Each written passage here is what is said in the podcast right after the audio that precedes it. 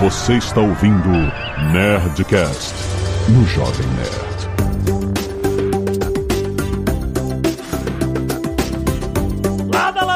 Nerds! Aqui é Alexandre Antônio do Jovem Nerd Chat GPT. Descreva um mundo onde você existe e seres humanos ainda têm empregos. Aqui é o Paulo Silveira da Alura e o ChatGPT é minha aba, assim como o e-mail. Tá sempre aberta. Caraca, olha essa. Aí, você está contribuindo pra isso, Paulo. Tu paga o chat GPT? Pago. Ih. Opa, e o Mid Journey? Não, ah, mas aí, ele, mas ele tem que dar aula, entendeu? Ele tem que entender, ele tem que estar conectado, ele tem que saber é, como lidar com a tecnologia, tá certo? pra poder eliminá-la no futuro. Aqui é o Mário Souto, deve soltinho, e a empresa do Magic que se cuide, porque eu tô criando meu card game 100% coé. E aqui é o Sérgio Lopes da Alura e eu acho que tem muita gente preocupada com as coisas erradas aí com esse movimento de IA hoje em dia. Aqui é Guilherme Silveira e eu acredito que estamos vivendo em um universo simulado dentro de um modelo de linguagem gigante. Caraca! Porra, caraca, tá bom. Agora a gente tá fudido mesmo. Aqui o Azagal eu tô com a síndrome de Fomai. Fumai? Fear of Missing AI. É. Caraca. A pergunta é, o Paulo acertou ou ele perguntou pro GPT? É, é, as AIs vão ver agora quem, desde o início, quem foi amigo e quem não foi. Não, meu problema não é esse. O problema é que é tanta parada É toda muito- hora, todo é, dia. todo todo- dia. Toda hora tem uma parada nova, uma que é específica pra turismo. Agora tem isso, você pode pedir pro, Ah, é? chat GP Tour, sei lá qual é o nome. Ah, chat GP Tour! Ah, perfeito! E aí você fala, me me faz uma viagem pra, sei lá, Dublin, tenho três dias. Ou o Reino Unido, eu tenho uma semana. E aí ele vai te. Ele faz um. um Vai fazer um roteiro de viagem detalhado. Mas tem de tudo, tudo você pode imaginar, cara. Eu, te- eu criei um, um save no Instagram Ah. só pra, pra marcar coisas de inteligência artificial que eu nunca mais vou olhar. Mas tá lá, cara, todo dia eu boto vários. Porque todo dia tem uma porrada de ferramentas novas surgindo. Exato. E toda semana tem um Nerdcast sobre essa porra. é isso. Tá tendo dois. Já pode pedir música no Fantástico. né? Já. Não, não é? É, Exatamente. Mas é Ele isso. vai fazer a música, esse que é o problema. Ah, caraca!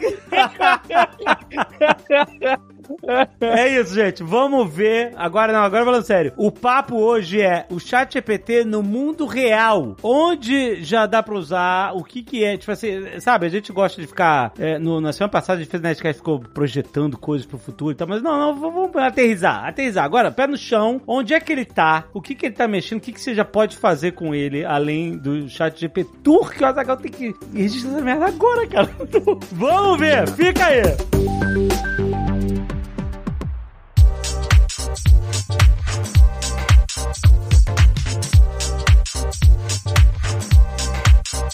Vamos lá, Alura, Escola Online Tecnologia. Eu quero saber quando é que vocês vão contratar o primeiro professor AI. Caramba, hein? tá perto, tá perto. Olha aí, a tua aba tá aberta aí, Paulo. Sabe qual é o nome do professor? Ah. Chat GPTitia. Ah, deu- deu uma caída agora. hobby da Zaga. criar Tava indo tão bem. chat GPT.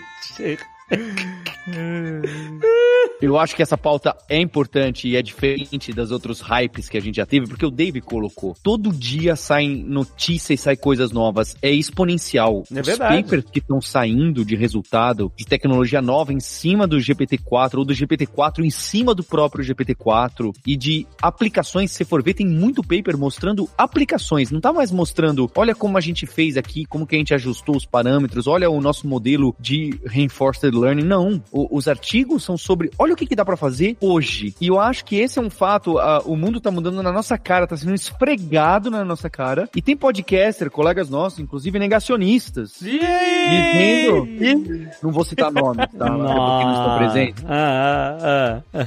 e não põem esse mesmo valor. E o que eu acho que realmente é, é, é um momento de inflexão, um ponto de inflexão, é porque essas tecnologias, diferente daquele negócio de Web3, até do NFT que a gente já trouxe no Nerdtech, ou do blockchain, ou de cripto, é que não era algo, nossa, o futuro do banco pode ser cripto, nossa, o futuro da web, aham. Web3. O GPT tá aqui, você abre a aba e faz, e ele vai te ajudar o seu trabalho hoje. Então essas ferramentas, e já tem um monte de ferramentas que a gente quer conversar sobre isso, não é? Que ajudam no código, ajudam para marketing, ajudam para escrever e-mail, ajudam para resumir documentos complexos de paper de medicina, a documentação do seu site, a aulas da Lura. Atenção, hein? Fica aí o, o gancho. Ó. E que já estão aí. é, Elas não são não, porque no futuro a gente vai. Não é no futuro a gente vai, é. Hoje já estamos fazendo. Então essa mudança é agora. Ok, pode ser que platone a tecnologia e não avance muito mais que isso. Eu acho difícil, não é a minha visão. Mas mesmo que ela platone agora e não avance mais, tem muito lugar que a gente vai aplicar o que a gente já tem. E é sobre isso que eu queria colocar e, e discutir. Acho que o Mário e o Sérgio, o Sérgio é da Lura, ele é cofundador da Lura, tá, pessoal? Eu queria dar o disclaimer que deve, deve fazer sete anos que eu e o Sérgio não trocamos mensagens de madrugada falando, Sérgio, você tá assustado? Ah, eu tô assustado. E você? Ah, eu também tô assustado. Faz sete anos que a gente não tinha essas trocas de madrugada. Aham. Que nem deve, hacker, sabe? Hoje em dia a gente fica trocando. Você viu isso? Viu aquilo? E esse aqui, hein? Esse com aquele, o que, que dá pra chegar? É um momento muito importante na tecnologia e na vida da gente, sabe? É, uma virada na história da humanidade. É, e vamos ser sinceros, eu tô aqui há sete anos, David Alexandre. Vocês já me viram falando assim alguma vez, assim, puxando algum assunto? Nunca. É verdade. É um ponto de inflexão, é um, é um momento pra gente respirar e falar, caramba, pra onde vai? E a gente poder ajudar também, né? Pra onde isso pode ir. Eu, eu queria dizer que eu, eu devo ter perturbado minha psicóloga, deve fazer umas três sessões já. E acho que, o, assim, se eu pegar, se a gente for pegar um tema pra começar, esse é um pouco do daqui a pouco, porque não abriu pra todo mundo ainda, mas é, hoje, só de você usar a API do chat GPT, você já consegue treinar o modelo pra fazer alguma coisa que você queira. Então eu vou dar um exemplo real que a gente tem do GitHub, por exemplo. O GitHub, que é a plataforma onde as empresas guardam os códigos, criou uma ferramentinha, e eu vou tentar escalar aqui o, o potencial da coisa, né? Criou uma ferramentinha simples lá, que usa a API do chat GPT, então ele dá todo o código do seu pull request para esse modelo interno do GitHub, ele olha o seu código e ele devolve o output falando um resumo de quais são as alterações que você fez e uma separação em bullet points com os links do que foi feito em cada alteração. O ponto é, é uma boa prática de programação você documentar a sua sugestão de melhoria de código da forma como eles estão fazendo ali. Só que isso agora vem automático, baseado na própria informação que você deu para ele, sem sujar o modelo. E não sujar o modelo é o bagulho que eu acho que é a coisa mais importante. Quando eu falo não sujar, é a gente não tá fazendo o GPT-4 ou o GPT-3,5 virar nazista igual aconteceu com aquela primeiro experimento de IA da Microsoft lá em 2014, 2015. Você consegue construir um produto baseado na informação que você dá para ele e fazer isso ser funcional. Um dos exemplos do GPT-4 foi eles trazendo que agora, ó, você consegue fazer interpretação de imagem. Ó, a partir de agora, quando sair o sistema de plugins, que isso para mim, sei lá, me deu um mini ataque de ansiedade ali no dia, permite com que você suba um arquivo de vídeo para ele e fala, ó, corta cinco minutos desse vídeo. E não é uma ferramenta de terceiros. Porque isso que é bizarro, né? Todo dia tá surgindo mil ferramentas novas em cima do ChatGPT. E nesse meio tempo, o próprio ChatGPT tá matando as ferramentas que surgem em cima. Se ele lançar o sistema de plugin, basicamente a gente vai ter a nova Store, que você não precisa ter instalado no seu celular. Você pode abrir o site, manda o arquivo para ele e fala, ó, pega todos os vídeos do canal do Dev Soltinho, pega esse vídeo novo e edita. Por quê? Ele já sabe qual é a minha intro, ele vai saber qual que é o meu, meu output, beleza. O custo de treinar isso é muito alto, mas o que a gente mais tem no mundo é gente com tempo livre disposta a ficar tentando e lançar o plugin que resolve o problema do fazer o convite de casamento, de fazer o convite da festa de aniversário, que são vários probleminhas que quando a gente fala, putz, ah, beleza, mas tem gente que paga as contas do mês só fazendo convite de casamento e fazendo essas outras coisas. Pode não ser o foco da sua área agora, você pessoa ultra especialista, mas tem gente que vive disso. E o que que acontece com essas pessoas se todo mundo começa a falar, ah, não, você não precisa comprar na plataforma XPTO o convite. Passa a foto aqui no chat GPT e ele gera e cada vez fica mais natural a gente parar de demandar um, um serviço intelectual de alguém via computador e você só mandar pro modelo porque alguém já fez o plugin.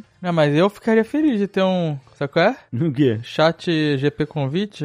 Não sei. É difícil criar nomes. GP com... Porra, cara, quando eu fui casar, a gente, eu lembro que a gente foi ver um negócio de, de convite, que a portuguesa queria convite cheio de negócio de, igreja, que o avô casou, o lacinho, o Varovski. Maluco, era 25 reais o convite. 25 reais o convite. Eu diminui o número de convidados por causa do preço do convite. Caraca. Eu olhava pra pessoa e falei, essa pessoa vale 25 reais. Essa pessoa, o convidado. É, não, não vale isso, cara. Hoje em dia você pode até perguntar pro chat GPT se vale ou não. Você dá um, dá um histórico da pessoa ali e ele decide. Não tá histórico nenhum, mundo que ele, ele que descubra, ele que me diga. É, exato.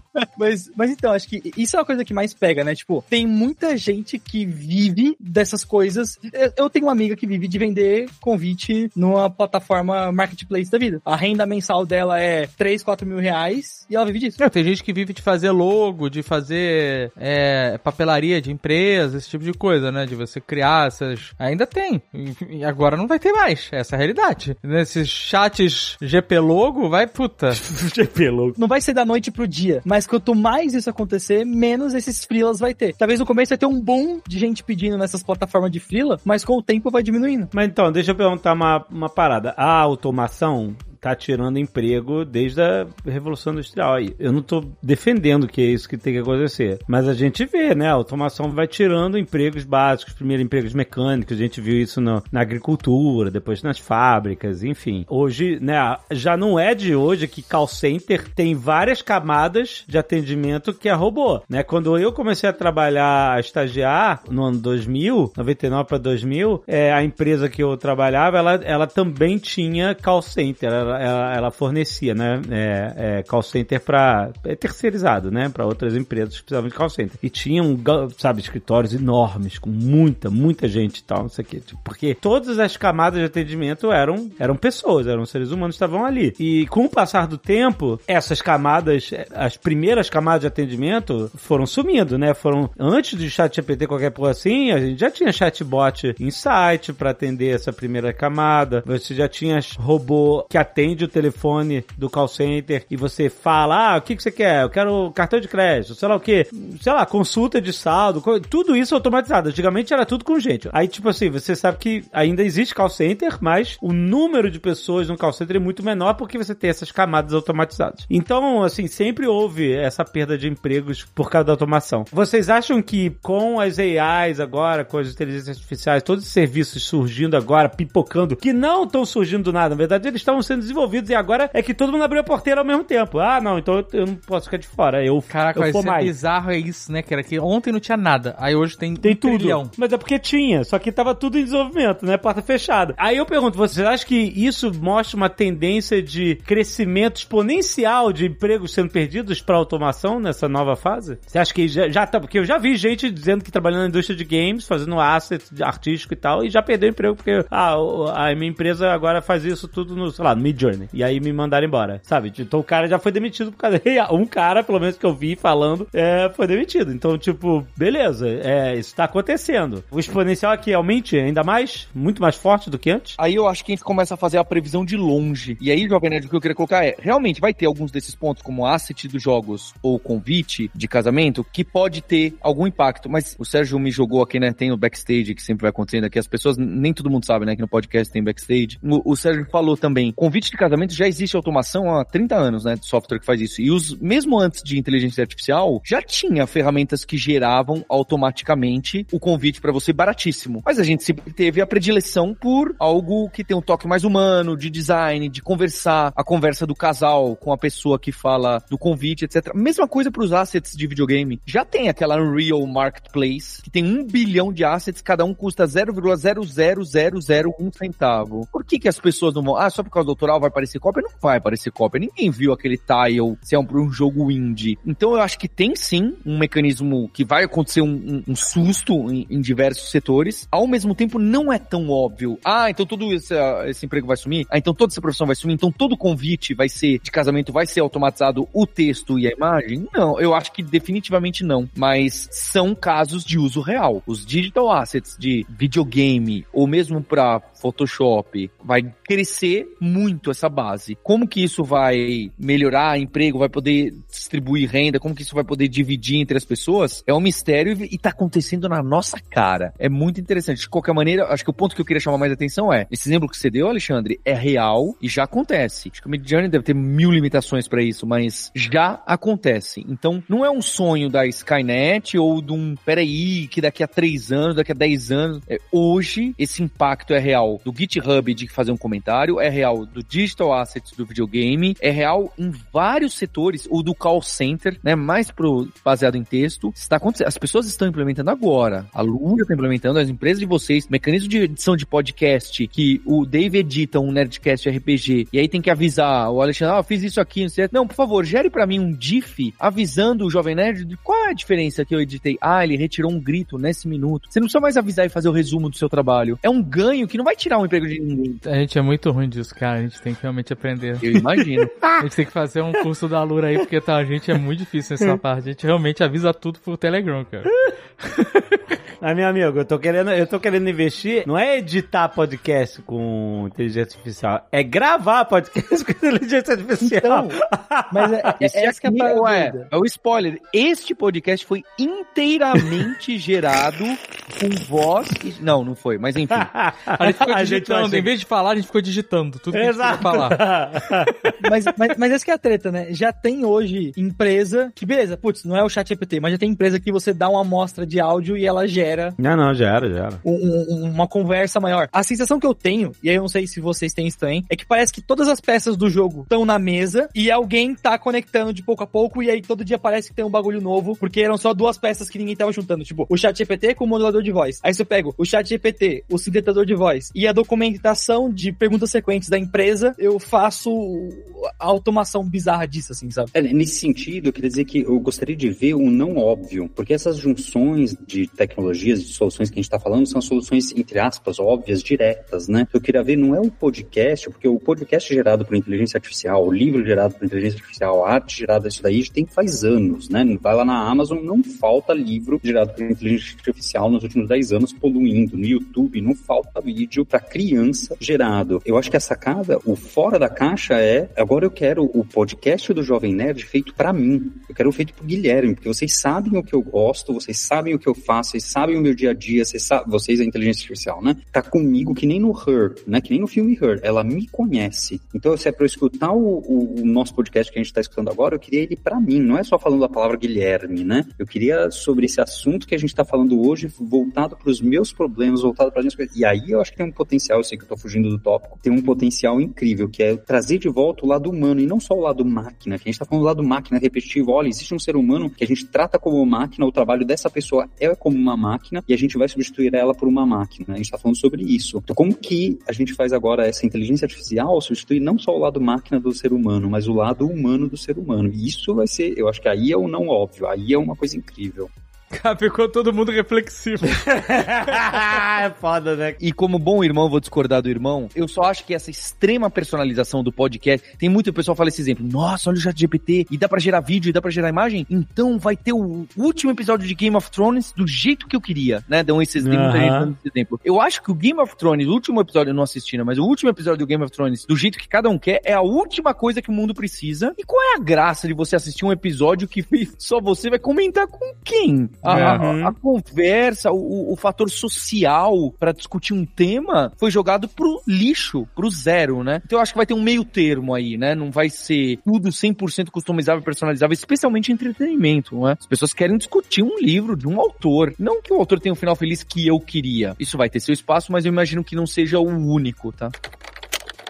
Bem-vindo ao Chat GPTour. Vamos viajar? Eu vou trazer mais um, um caso de presente de experimentos que eu tava fazendo nesses tempos aqui. Diga. Ó, eu tava comentando com o Paulo que uma coisa que eu comecei a testar assim, isso que eu tô falando é extremamente ineficiente. Eu só queria dar o contexto inicial aqui. Mas uma coisa é, eu comecei a pegar vários joguinhos bobos ou comuns que a gente tem, tipo xadrez, dama, é, jogo da velha. E aí o que eu faço é assim, eu não peço pro chat GPT me explicar, eu peço pra ele me gerar a estrutura de dado de programação no meio da resposta. Então eu falo assim, ó, comece com a explicação, no meio me dê a resposta em código que eu consiga usar no meu programa e na última linha me dê a explicação de se eu tô fazendo certo ou se eu tô fazendo errado. E aí eu consegui montar um, assim, não tá pronto, vou mostrar pra galera aqui, mas um, um joguinho da velha e um joguinho de dama que ele me explica o porquê que o meu movimento tá errado. E assim, com o GPT-3 não funciona tão bem. Com 3,5 vai ok. Com o GPT-4, no primeiro dia que eu testei tava ruim. E aí pouco tempo depois eu fui testar de novo e tava funcionando bem, assim, saca? Então acho que isso é muito doido. Antes é uma coisa que eu precisaria treinar o código ou criar um algoritmo que resolve isso. E agora, de forma ineficiente, eu posso só ficar perguntando pra ele e o meu programa rodar em cima dessa resposta. Claro, pode ter falha, pode ter erro, pode dar N problemas. Mas você consegue deixar com três ou quatro treinamentos ele consistente do jeito que ele te dá essas respostas assim. E eu não duvido que daqui a pouco vai ter toda uma nova leva de jogos nessa pegada assim. E, e isso aqui é um exemplo, né? Acho que o, o lance de você pegar qualquer informação que você já tem hoje e conseguir aplicar é realmente o, o que vira e, e, enfim, eu vou cair de novo aqui nos plugins plugins e pra mim o plugins é o, é o bagulho mais bizarro. Eu preciso entender um negócio. Quando eu, leigo aqui, entro lá no prompt do chat GPT, eu, eu, eu só sei conversar. Mas eu vejo que as pessoas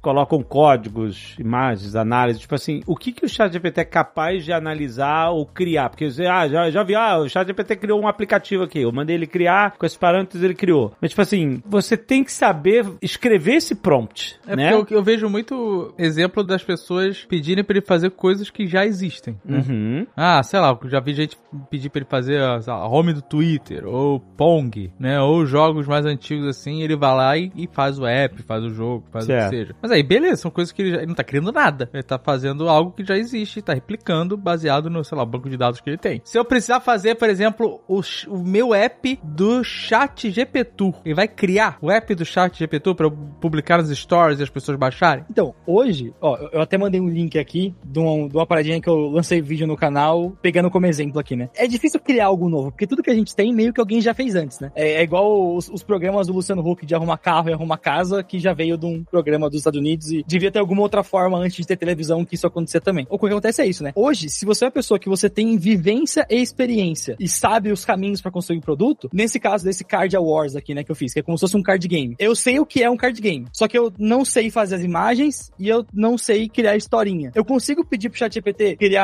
a historinha, pedir pra ele o prompt do Mid Journey pra gerar uma imagem boa pra esse personagem que ele tá gerando ali e até pedir pra ele como podem ser as regras de negócio, ó, como seria exemplos de como poderia fazer pro jogo ter um fluxo legal de energia e poder descer as cartinhas e tudo mais. Então, hoje ainda tem um esforço grande de você ter que saber fazer as perguntas corretas ali pra você conseguir ter os outputs. Só que quando você sai dessa parte mais de que eu vou chamar de parte de produto, né? Que é essa parte do conceito da coisa. E você começa a ir pro código, você também consegue pedir como eu começo esse projeto? Como que eu faço pra criar a primeira página? Como que eu faço pra adicionar o campo de busca nessa página aqui? E aí se você tem uma noção de base de programação, um entendimento da sintaxe ali, por mais que ele dê coisa errada, já vai adiantando muito o processo e nesse momento aqui, eu poderia ter chamado alguma pessoa de design pra fazer comigo, alguma pessoa pra fazer a parte de, de história do jogo, e tô eu só com conhecimento de programação conseguindo tocar o projeto inteiro, saca? É, eu acho que hoje ainda, no GPT, você precisa saber escrever o que você tá pedindo pra ele. É, eu acho que esse é um. Não é qualquer coisa. É, mu- muito fácil É. ele, ele se perder. Como antes buscar no Google, tu tem que saber fazer a pergunta que vai te trazer a resposta. E certamente essa habilidade vai diminuindo com o tempo. Acho que conforme os modelos vão evoluindo, você vai precisar menos ser expert em prompt, né? Mas só pra dizer que a gente estiver ouvindo a gente falar, ah, mas eu vou tentar ali fazer alguma coisa que vocês estão falando e eu não consegui. É, certamente você chegar pra ele e falar, é, ó, viu, escreva uma app aqui pra mim, você precisa dar mais instruções, mais Sim, passo claro. a passo, mais o, o que que você quer, né? Então, ó, faça essa partezinha, agora faça aquilo, dado isso, como é que eu expando para aquilo outro. Então, é, o contexto é importante, né? A gente tem que lembrar que no fim de tudo, aquilo lá é um modelo baseado em texto que ele está tentando, a partir de algum contexto, né, gerar os próximos passos. Então, você tem que conversar com ele sabendo disso. Você não está conversando com alguém, é, você dá frases genéricas e a pessoa vai te dar uma, uma explicação filosófica incrível, né? Mas se você, aos poucos, ir é, passando um pouco daquele teste básico, né? Porque acho que ho- hoje as pessoas às vezes travam no comecinho ali, sabe? Você começa a brincar com o chat GPT, fica frustrado porque se vira pra ele e fala, viu, faça um negócio incrível aqui pra mim. E ele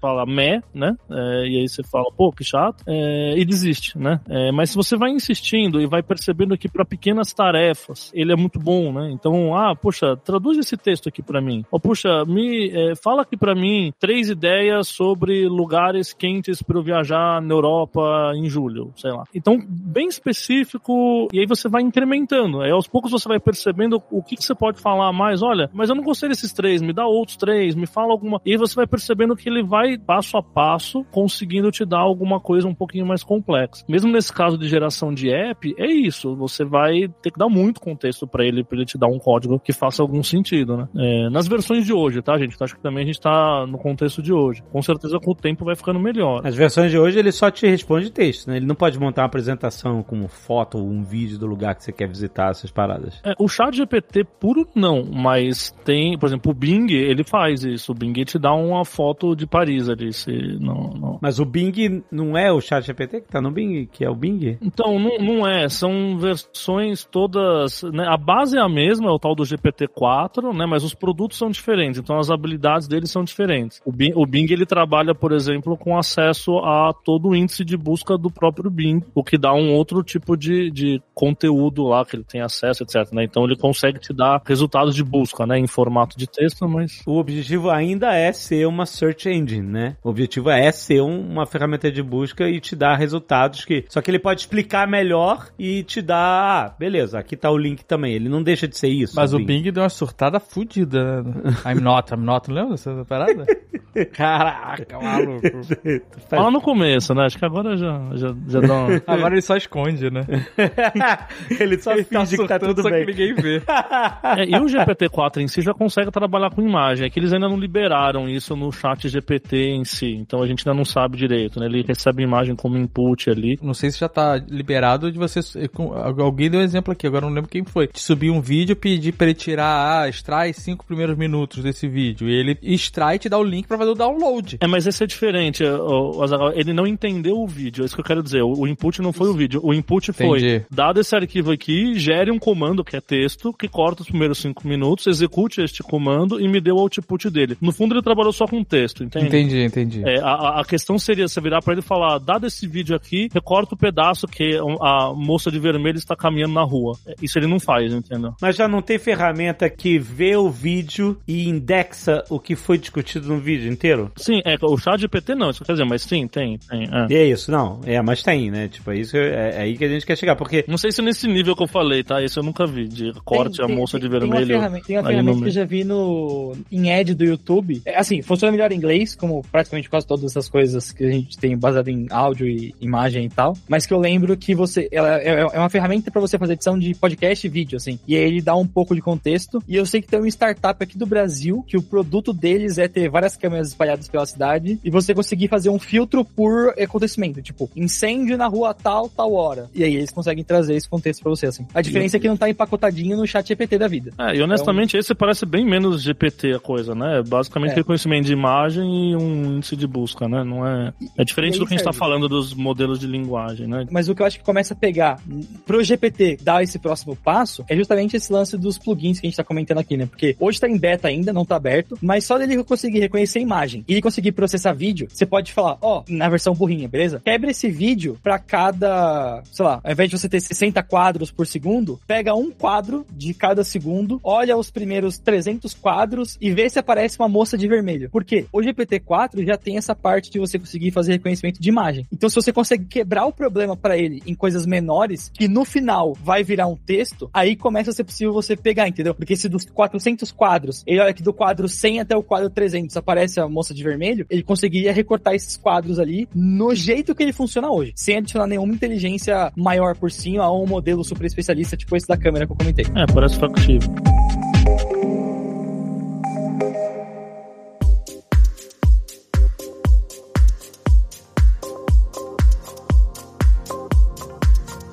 Quero perguntar pro Paulo, que falou que vive e trabalha agora com a aba do chat GPT aberto. O que que você usa na sua, no seu chat GPT, na sua aba aí? Eu sou marqueteiro, né? Então, óbvio, preciso exagerar um pouco, ser dramático na abertura. É, mas eu, ele tá sempre aberto, tá bem? Mas o que eu coloco Tá ali é... aberto. Eu como pra fins, pra fins ilustrativos, pra fins dramáticos, ele tá ali aberto. O Paulo dá bom dia. É, eu tenho um grupo com o chat GPT, ele falou: Oi, bom dia. Bom dia! Bom dia, Paulo. Tá cultivando amizade, é isso que ele é. O Pa- o Paulo é esperto. Mas o que eu tento colocar é explorar as coisas que o Guilherme e o Sérgio estão trazendo. A gente tem um grupo ali no Slack, né? Das pessoas tentando olhar onde dá pra colocar inteligência artificial aplicada na Lura. Eu tô usando esse, não sei se as pessoas usam muito, mas eu tô usando esse termo, né? Inteligência artificial aplicada. Porque não é inteligência. Ó, onde dá pra enfiar essas ferramentas e, e usar? aqui? normalmente não costuma ser o melhor jeito de se usar a ferramenta, mas a gente tem feito testes. Então, um teste que eu fiz, eu e meu irmão fizemos bastante e agora eles estão colocando melhor, é para melhorar exercícios. Então tem uma coisa muito interessante no, no GPT, que é essa troca de contexto e criação de analogias, que vocês devem ter visto, né? Eu tava com o Dave, quando o Dave, eu tive o prazer de inserir o Dave no mundo do GPT, a primeira vez que ele usou, ele tava aqui em casa, é, e a gente tava pedindo para ele, ó, cria uma história de um viking espacial, que não sei o que, aí ele cria. Aí se você falar, mas agora situa essa mesma história no Tóquio futurístico, aí em dois segundos ele põe a mesma história, só que agora ele contextualiza, ele fala que é nave espacial, em vez de que um barco, e etc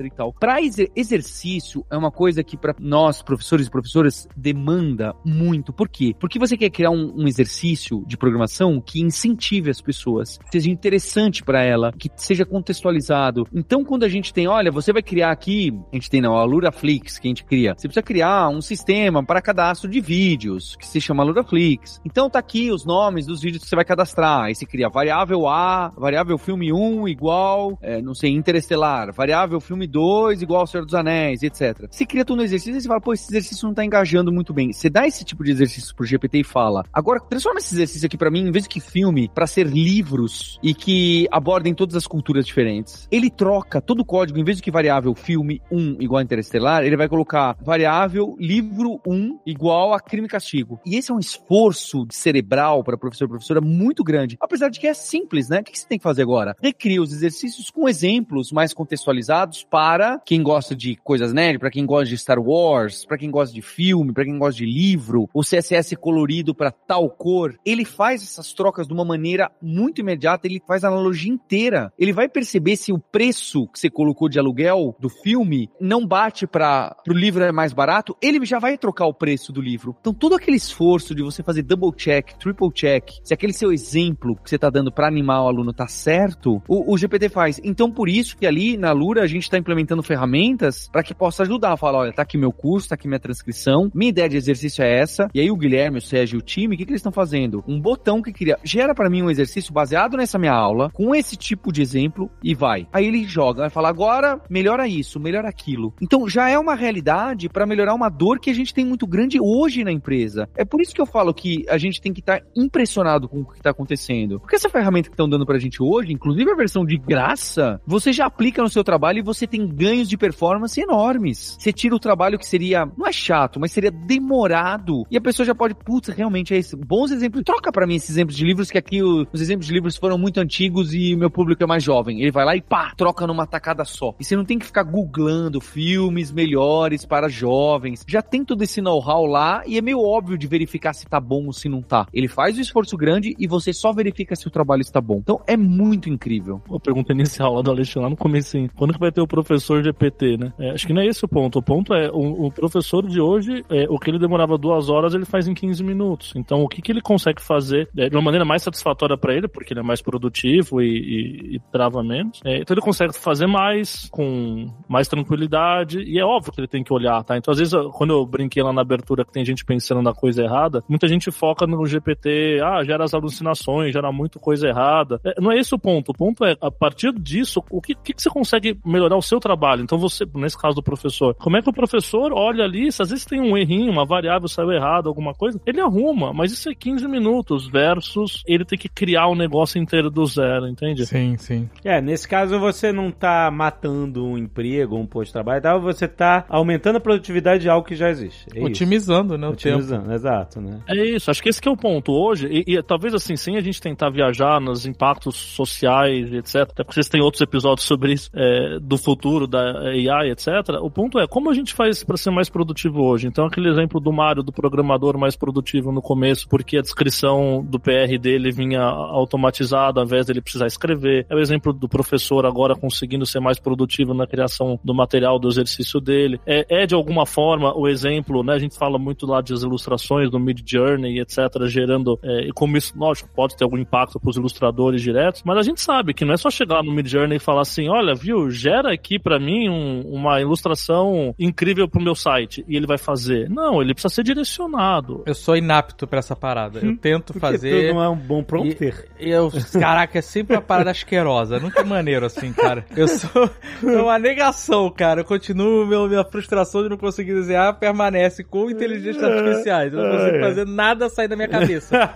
Se eu não tiver a ajuda de um ser humano que pode no, no, no papel, né? No, Aham. Transforme de certa forma. E que eu acho que o incrível disso é que, assim, no fundo, a criatividade humana ainda tem um papel importante hoje, entende? Então, assim, alguém precisa ter uma ideia do que, que ela quer colocar naquele site, naquele momento, e guiar a IA para criar o resultado que ele tá desejando, entende? Então, o ponto todo é, antes ele tinha uma visão, olha, eu quero um site com estilo futurista, que tenha duas pessoas aqui, porque vou mostrar as pessoas programando, e aí isso é, vai incentivar as pessoas a comprar meu curso de programação, por exemplo, sei lá. E aí você vai ter essa visão, só que antes o que você precisava? Você precisava, sei lá, se fosse uma foto, você tinha que montar um, estúdio fotográfico, contratar ator, etc, para criar aquilo. É, se fosse uma ilustração, você ia gastar três semanas desenhando o ilustrador. Agora, essa pessoa que teve essa criação, ela consegue ter muito mais produtivamente aquele resultado final. Então, se o meu objetivo é ter o resultado final, a ferramenta me ajuda a ser produtivo. Obviamente, não é sozinho, entende? Não é nada mágico ali, ah, faça aí um site para mim que vende muito. Não vai fazer, entende? Você precisa saber. Deixa eu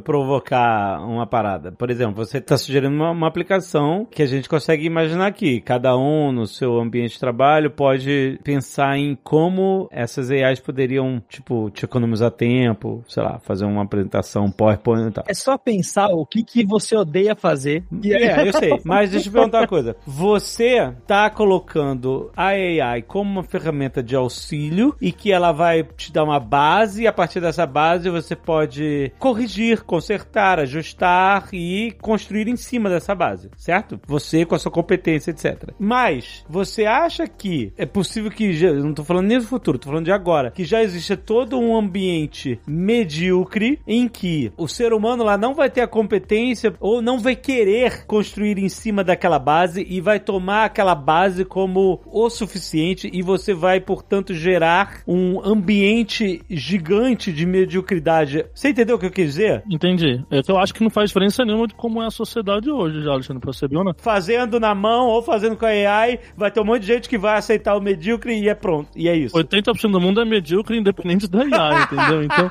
e o ponto todo é, quem se destaca são os 20% que não se conformam com a mediocridade. E eu acho que isso, com a IA, o cara vai continuar não se conformando. Ele vai falar, cara, Então, mais ou menos. Por exemplo, você pega redes sociais como YouTube ou como TikTok, Instagram, não sei o que lá. São ambientes, por exemplo, que são muito mais propícios, por conta de algoritmo, a promover mediocridade em cima da criatividade. Sabe? Tem canais incríveis que nunca conseguiram um lugar ao sol, vamos dizer assim, porque vi um monte de canal que fazia top 10 genérico com essas vozes robóticas. Sabe? É, tem um É, monte. é, tem- né, como é vocês velho. falaram aí, que tem- esses vídeos são feitos há mais de 10 anos. E é verdade mesmo, né? E você vai no, no, no TikTok, vai no Instagram, sei lá, você vê um monte de lista de coisa é, que é, é um conteúdo copiado, reciclado, tem muito mais alcance e acaba tendo muito mais, entre aspas, sucesso do que alguém que tá tentando fazer algo diferente, criativo, porque a pessoa, é, o criador, no caso, ele é esmagado pelo algoritmo, sabe? Nesse caso, o problema é o algoritmo, né? Não, assim, a, medio... a galera, tipo assim, se você olhar a TV nos anos 90, você vai ver o triunfo da mediocridade sempre foi. tava lá. É que o algoritmo hoje faz decisões e entrega de bandeja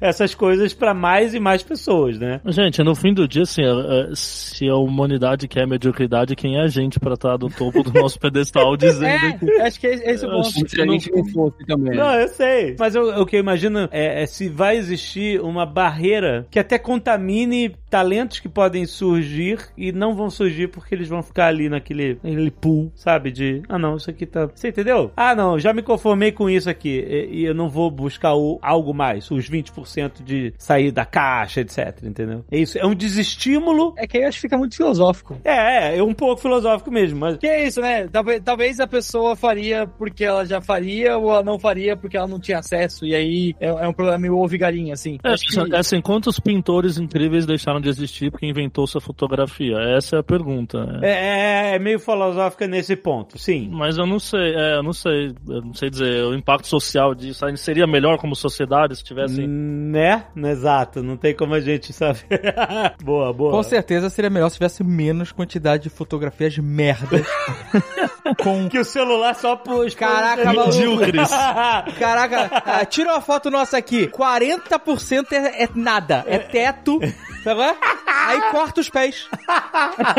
essa foto não precisava existir. É melhor ter uma pessoa fazendo essa pintura, de verdade.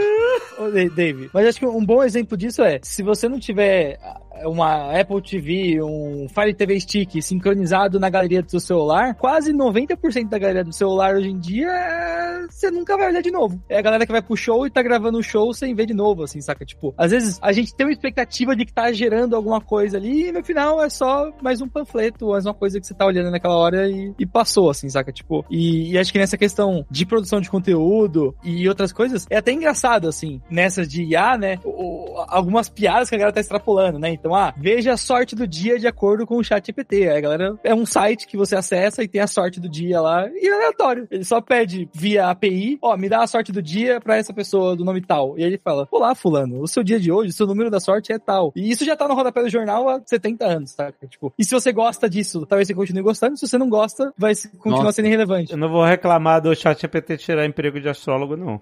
Nossa, mas é, Não, mas não tirou não, Guilherme porque fez esse é o mesmo teste. algoritmo. Esse é o mesmo algoritmo do passado, tá, gente? Não é um algoritmo novo. Agora, a inteligência artificial antes era um random. Agora é um random com inteligência artificial. Nesses sites, tá?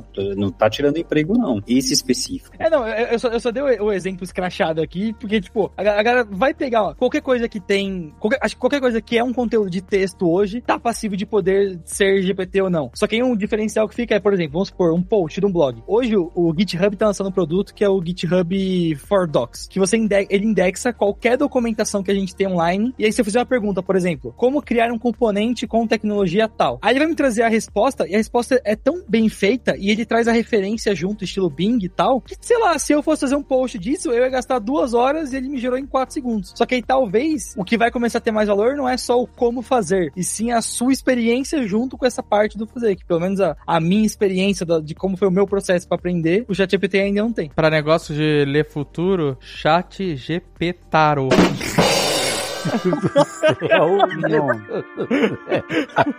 Nossa senhora. O Léo Lopes vai até cortar essa, porque. Ai, desculpa. corta, Meu Deus. corta, Léo, corta. segue, segue.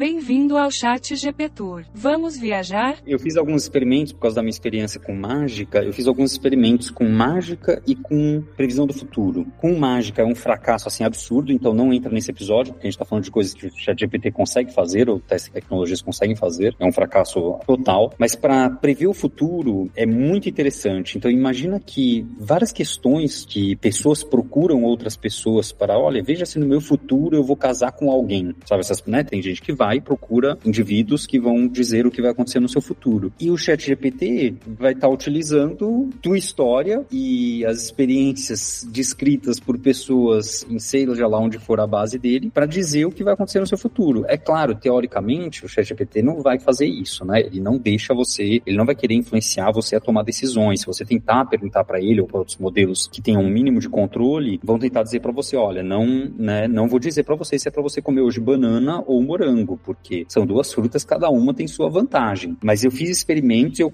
e, e razoavelmente fácil, você consegue levar o próprio ChatGPT, assim como outros modelos mais abertos, para serem mediums que dizem se você deve ou não deve se casar com essa pessoa. Porque se você se casar, você vai ser feliz, ou que se você não se casar, você vai não ser feliz, né? É, Dá para fazer ele agir dessa forma. E agir dessa forma, lembrando, baseado nas experiências dele que a gente não sabe quais são. A gente brincou com o tarô, a gente brincou com a sorte do dia, como coisas aleatórias, e aí não, aí ele vai estar utilizando de verdade o que a pessoa falou sobre ela. né? Dá para fazer isso hoje, tá? Ele utilizar de verdade o que a pessoa falou sobre ela para dizer para a pessoa que ação ela toma para aumentar a probabilidade de atingir um objetivo. E aí você já imagina o perigo que é uma coisa dessas, né? Se eu usado dessa forma. Uma análise vai ser, de alguma forma, enviesada pra algum lado, pra alguma outra coisa, que ele não vai ter nem noção do que ele tá falando, do que ele tá fazendo, né? E nem a gente tem noção de qual é o lado que ele está enviesado, né? Ninguém tem essa noção. Mas assim, é questão de tempo, vai aparecer essa aplicação, vai ter gente fazendo, vai ter gente usando. E vai ter caso, como já teve o caso aí, que parece da pessoa que tirou a própria vida conversando com coisas do gênero, com tecnologias do gênero.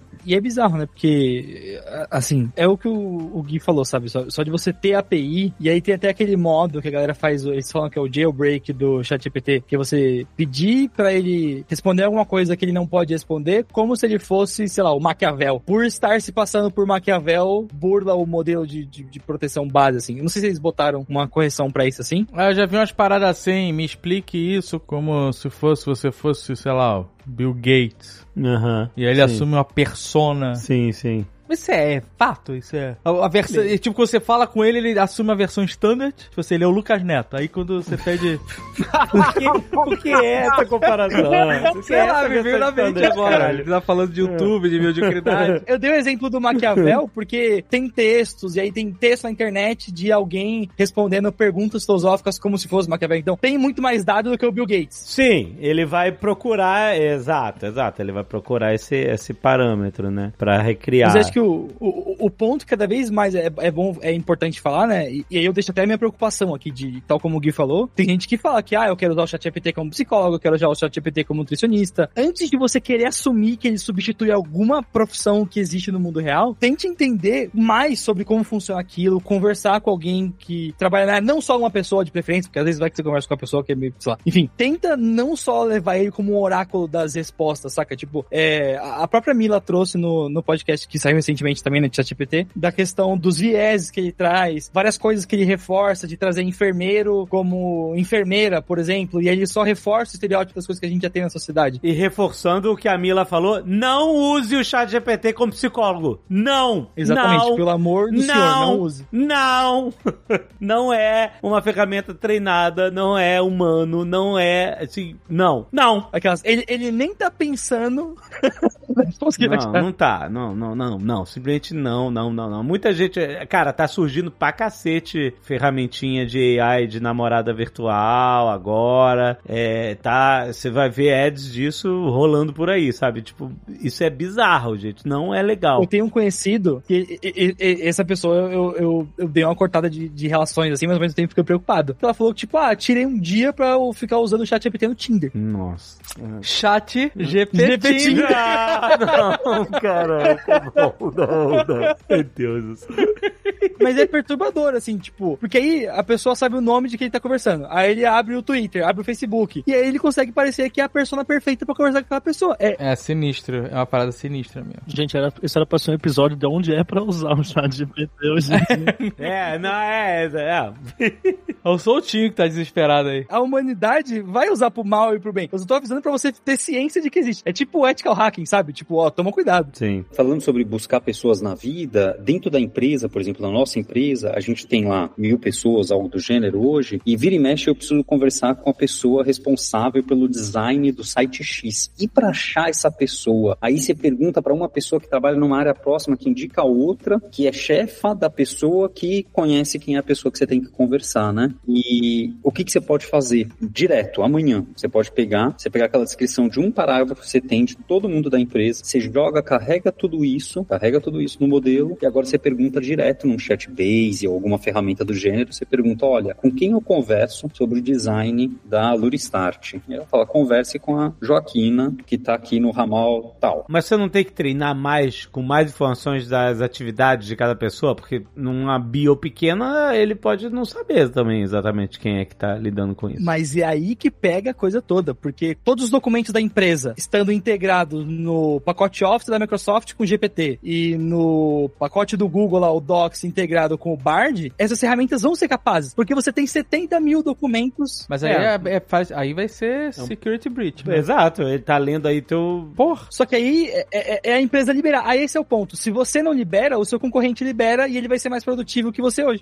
Mas eu não sei, dependendo da empresa, o tipo de informação que ela tem, ela pode ficar metendo é, os dados de toda a empresa numa ferramenta, porque já Mas- teve mas- caso aí de chat GPT de, de passar informação de usuário logado ao mesmo tempo. Isso só precisa acontecer uma vez pra arrebentar uma empresa dessa. Mas é- pode ser, um, pode ser um sistema fechado, por exemplo, vendido pra uma empresa. Né? Ah, tá. Tipo o esquema de plugin, por exemplo, né? Que eu falei que ele não suja o modelo base. É como se fosse um modelo só com as informações dessa empresa. Que é o mesmo caso do GitHub. É um modelo só da documentação do React, só da documentação da web. Seria um modelo só das documentações da Alura, por exemplo. E pessoal, só para deixar claro, esse exemplo que eu dei é um exemplo concreto só com a mini bill que foi feito numa empresa de colegas que eu conversei com eles e no dia seguinte, no dia seguinte, a coisa estava rodando de uma forma assustadora, assustadora, tá? Só com a mini bill, não precisava mais do que isso, tá? Então a gente nem precisa entrar nessas discussões tão profundas nesse instante. Os modelos do GPT hoje são muito bons para você dar um contexto de texto, né? Ou seja, uma pergunta e resposta, seja um- uma lista de, de elementos, como o Guilherme colocou, etc.,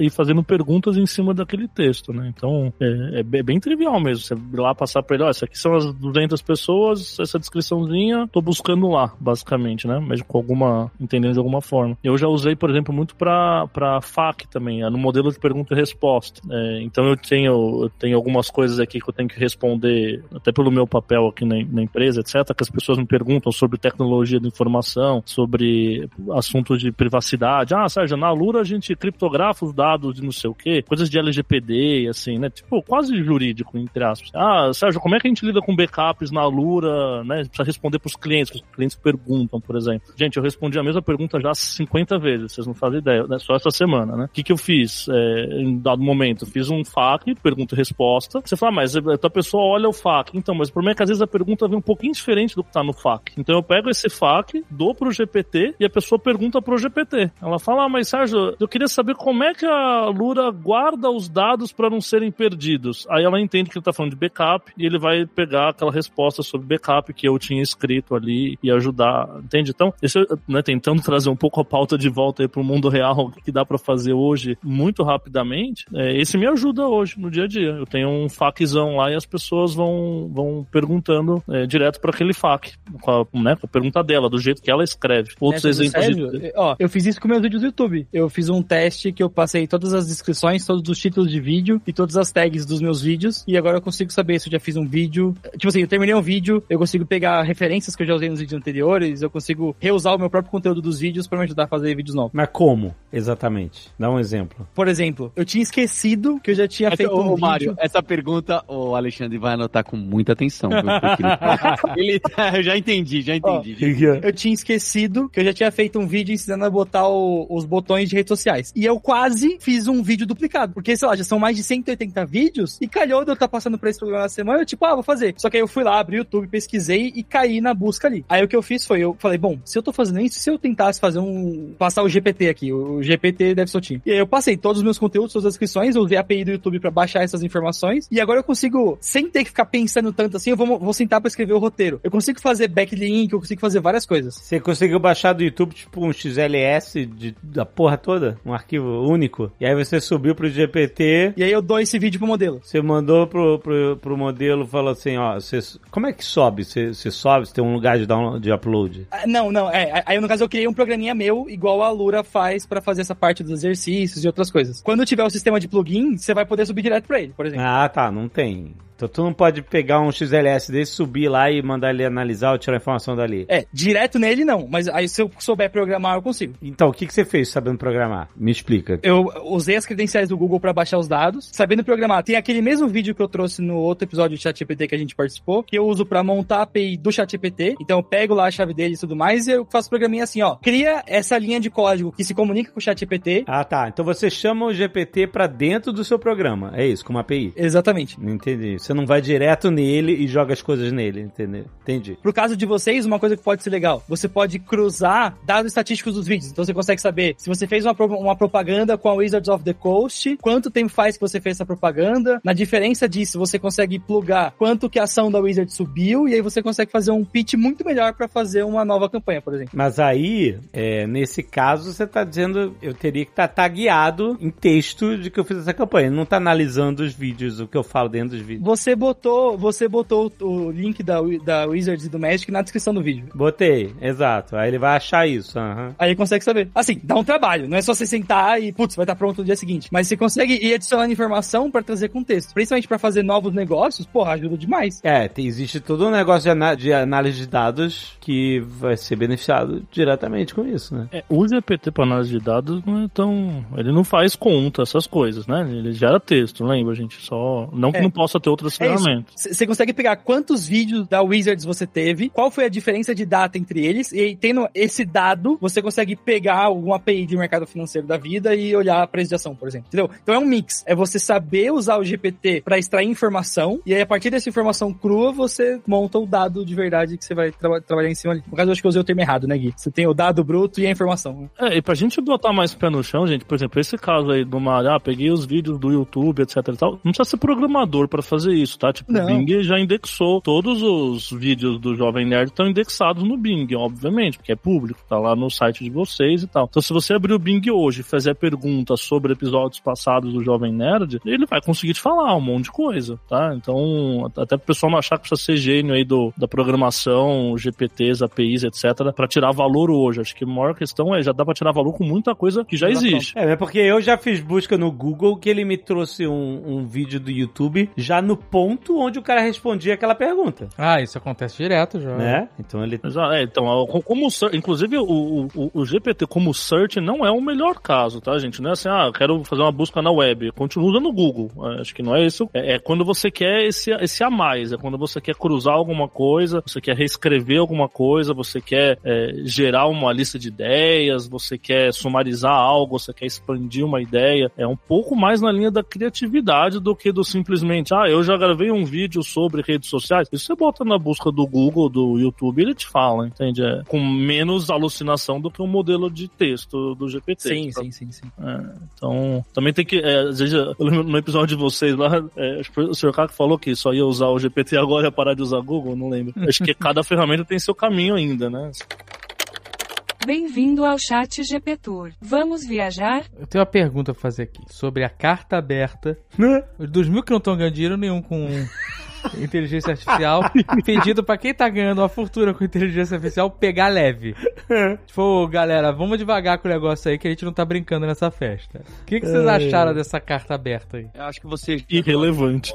Assim, a minha opinião é que deve ter um alerta, sabe? A gente deve ficar atento para poder direcionar a tecnologia. Agora, realmente, para tudo, ou como teve aquele outro cientista que falou, mandar um foguete no, nos servidores é, do cloud que estão hospedados, é, não me parece fazer algum sentido, a não ser alarmar e chamar atenção, que talvez, eu acho que chamar a atenção é importante. Se você for ver, tá tendo debates entre lideranças de países. A Itália, não foi a Itália que mandou? Não tem chat GPT na Itália. Baniu, baniu. O chat tem GPT, tem, né? David? Deus do Caraca, céu. essa eu esperava, Meu não. Deus, essa ninguém esperava. Falando em sentindo direito. essa língua. Essa me pegou, hein? Tô me sentindo direito, porque o Dave foi longe demais.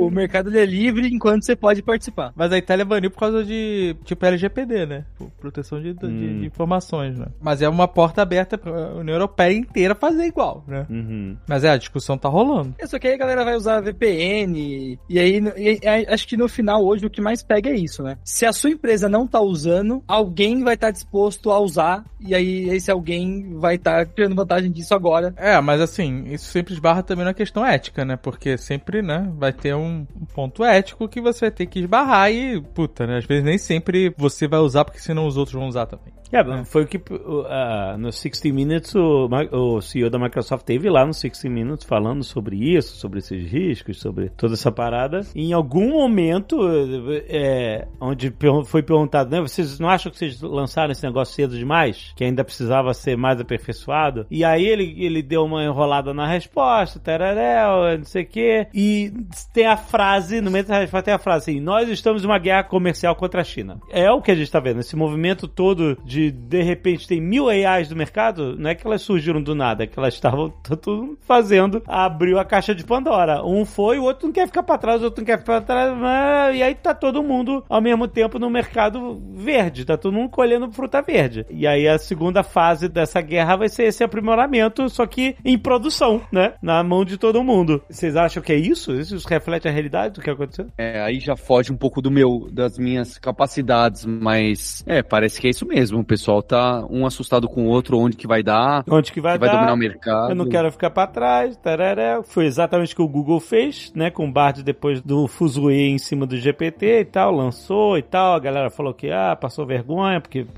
a AI tava bizarra, tava... enfim. E aí tá, tá essa parada de escovando o beat pra parada lançar versões novas, updates, etc, e não volta, né? Tipo... É, e eu fico preocupado com o que eles chamam de alignment, né? Essa velocidade, a gente não sabe se a gente tá indo pra uma direção que essa geração esteja alinhada com os objetivos da humanidade, né? Então, mas aí você pode voltar lá pros anos 2000 e fazer a mesma pergunta. O 95 com a própria internet e tudo tipo assim. É verdade. Estávamos preparados pra absorver tudo isso? Redes sociais, etc. Não, a resposta é social, não. a resposta é não. Exato.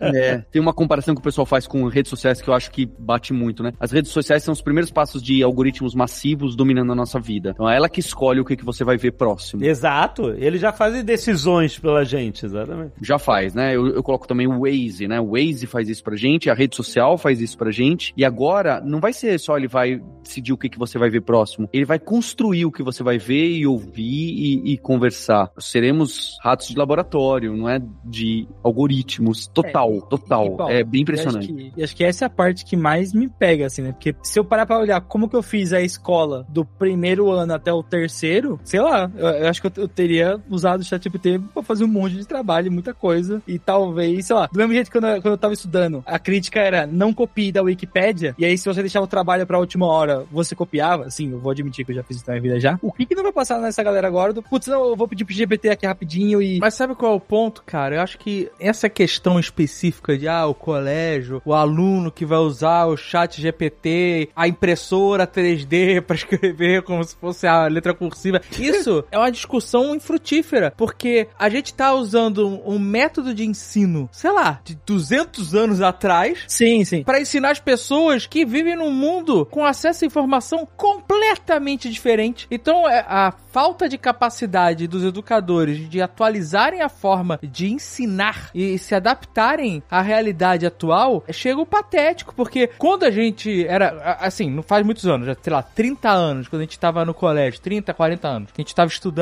lá no colégio, usando é, enciclopédia, fazendo trabalho na cartolina e tal, não tinha outros métodos de pesquisa. Você tinha que abrir uma enciclopédia, você tinha que decorar, fazer redação, escrever e tal. A gente não tinha a facilidade que a gente tem hoje de absorver informação, mesmo que seja momentânea, abrindo um, um smartphone e acessando qualquer informação do mundo. Se você estivesse na rua, quisesse saber uma coisa, você não saberia. A não ser que você já tivesse essa informação dentro de você, você teria que ir para uma biblioteca, ou voltar para casa, ou sei lá onde, é para poder ler essa informação numa enciclopédia, numa revista, ou em qualquer, num livro didático que seja. Hoje o cenário é completamente diferente. Hoje você pode fazer um curso da Alura é, no metrô, sabe qual é? E absorvendo informação ali. E- e- mas parece que a escola, né, o, o colégio, que sempre é o colégio, né, o drama é o colégio, ele não consegue entender que o mundo está, continua evoluindo. Parece estar parado na... Só, só falta ter a palmatória. Se usar a impressora pra fazer o dever de casa, é a palmatória. Na- aí bate na, na impressora com a palmatória, sabe qual é? é muito maluco isso, sabe? Eu trouxe esse ponto, assim, acho que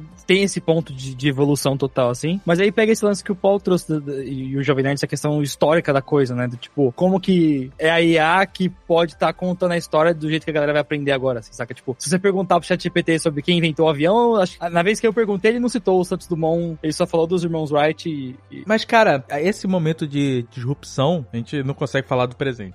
esse momento de disrupção, ele já aconteceu. Porque, para gerações mais novas que as nossas, eles não se importam muito com o que é real de fato. E cada vez isso vai ser mais assim. Eles vivem muito mais online do que a gente jamais viveu e do que a gente jamais vai viver. É, então, a, a percepção de realidade, de mundo, de entretenimento, não vai ser mais a mesma. Já não é a mesma. Aí a gente vai cair na pós-verdade que vai realmente ser um negócio complexo demais. Se já é com as redes sociais. Meu, a gente pode estar lendo hoje tweets que são gerados pela máquina, 100%. Não é mais contratado e pessoas que escrevem. É completamente otimizado para te convencer de opiniões, não só políticas, sobre a vida, sobre tudo. Vai ser um negócio assim, avassalador. Não é que vai ser, já está sendo. Eu acho que esse é o ponto que a gente queria trazer nesse episódio de que é uma tecnologia que não vai transformar. Já, já foi. Já foi. É, eu diria que o que a gente estava trazendo de que lá de trás, né, do, do call center, etc., né, educadores, educadoras que eu conheço de escolas, elas estão sim preocupadas em educar as crianças e os jovens para esse mundo novo. Só que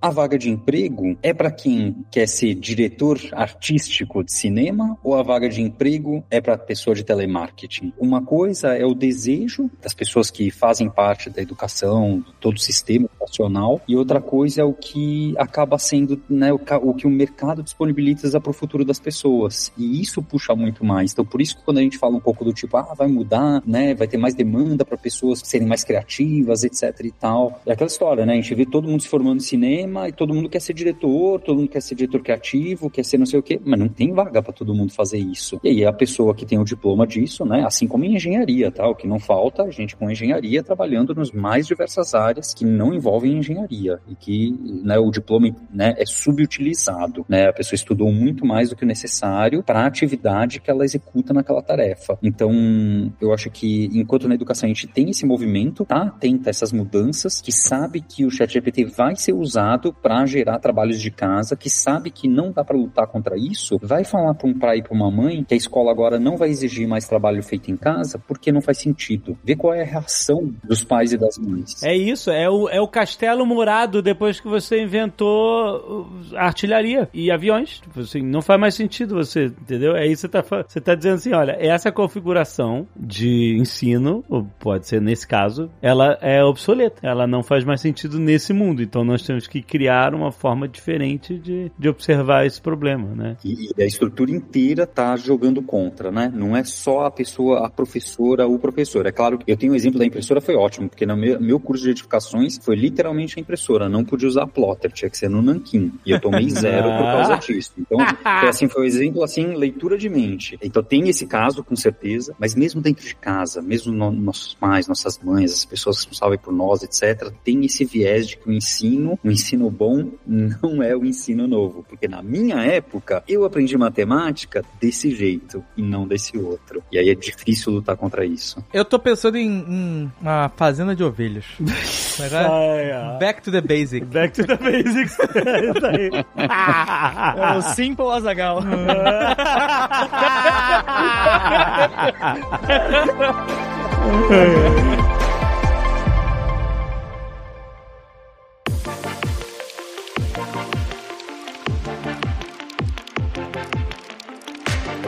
Muito bem, Paulo. Você pediu pro chat GPT fazer o jabá dessa semana. Pô, é, mas é quase, hein? Porque a gente lançou nosso curso de Chat GPT e Mid Journey, o primeiro. Algo na Lura que, engraçado que a repercussão é impressionante, não é? As pessoas estão fazendo e adorando. Fui eu que gravei com o Guilherme, a gente que criou. Legal. E usando exemplos que a gente tentava mostrar, olha, na realidade dá para usar assim, desse jeito aqui, pro marketing, para mídias sociais, para programação. E o efeito é impressionante porque é engraçado, a gente fala tanto do Chat GPT, mas tem muito ouvinte aqui que nunca abriu o chat GPT. Eu fico impressionado com isso, porque acha que é algo difícil de usar, algo que tá muito longe. Não fica aqui, né? Não só pra você conhecer o curso que tem aqui no link, mas também para você fazer esse esforço e ir lá no chat GPT, ver por que que a gente tá, assim, tão entusiasmado. A verdade é essa, né? A gente tá animado para ver o que que vai acontecer. Você consegue exemplificar, tipo, o que que eu aprenderia no curso? Tipo assim, não é só como fazer um bom prompt, nem, nem nada. Tem, tem mais, né? É, tentar entender como as coisas estão interconectadas, que se você precisa gerar um post pro Instagram da sua empresa com as cinco melhores frases de abertura de podcast ou com cinco ideias de como você pode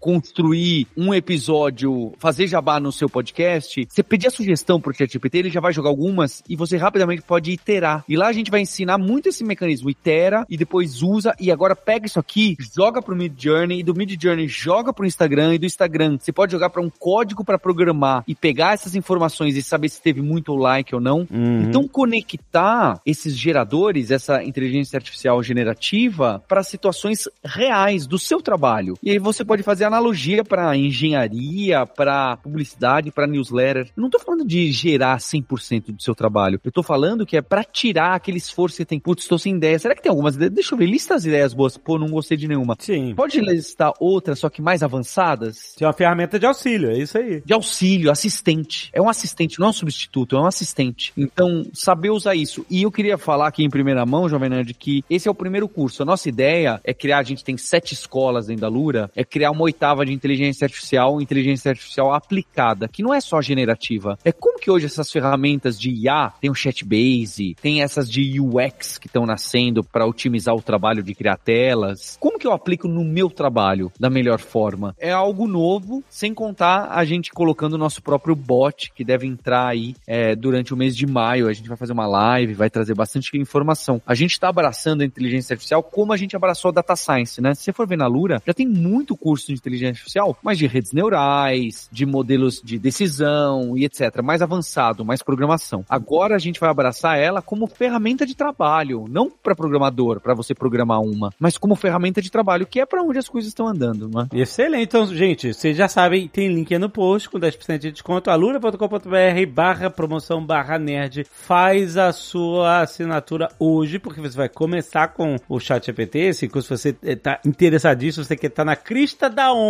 Crista da onda. Ó, como é que é o FOMAI? FOMAI? FOMAI. FOMAI, o Fear of Missing AI. Isso. É isso, você tá com esse FOMAI, vai lá na Lura e você achar muito valor, não só nisso, mas em um monte de outras categorias de conhecimentos que vão dar o boost que você precisa para você estar sempre competitivo neste mercado de trabalho fervendo, que é o mercado de tecnologia, certo?